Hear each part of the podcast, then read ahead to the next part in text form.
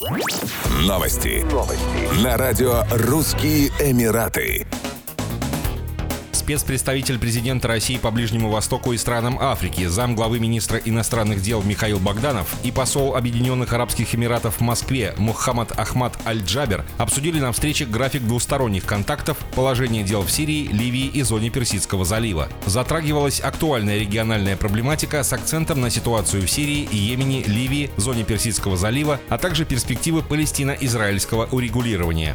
Стороны также обсудили приоритетные вопросы дальнейшего развития российско-эмиратских традиционно дружественных отношений, включая график соответствующих двусторонних контактов и мероприятий. В ноябре в Дубае состоялось заседание 10-й Российско-Эмиратской межправительственной комиссии. За последние 10 лет двусторонний товарооборот между Россией и ОАЭ увеличился в 10 раз, сообщил министр промышленности и торговли России Денис Мантуров.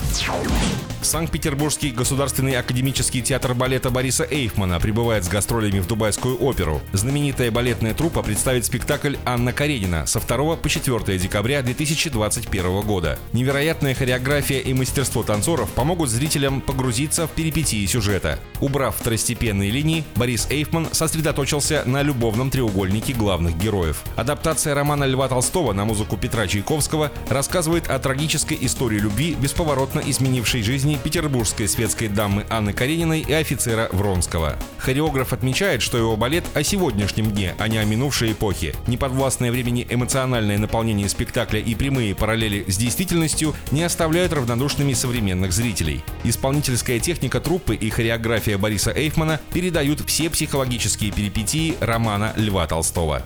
Еще больше новостей читайте на сайте RussianEmirates.com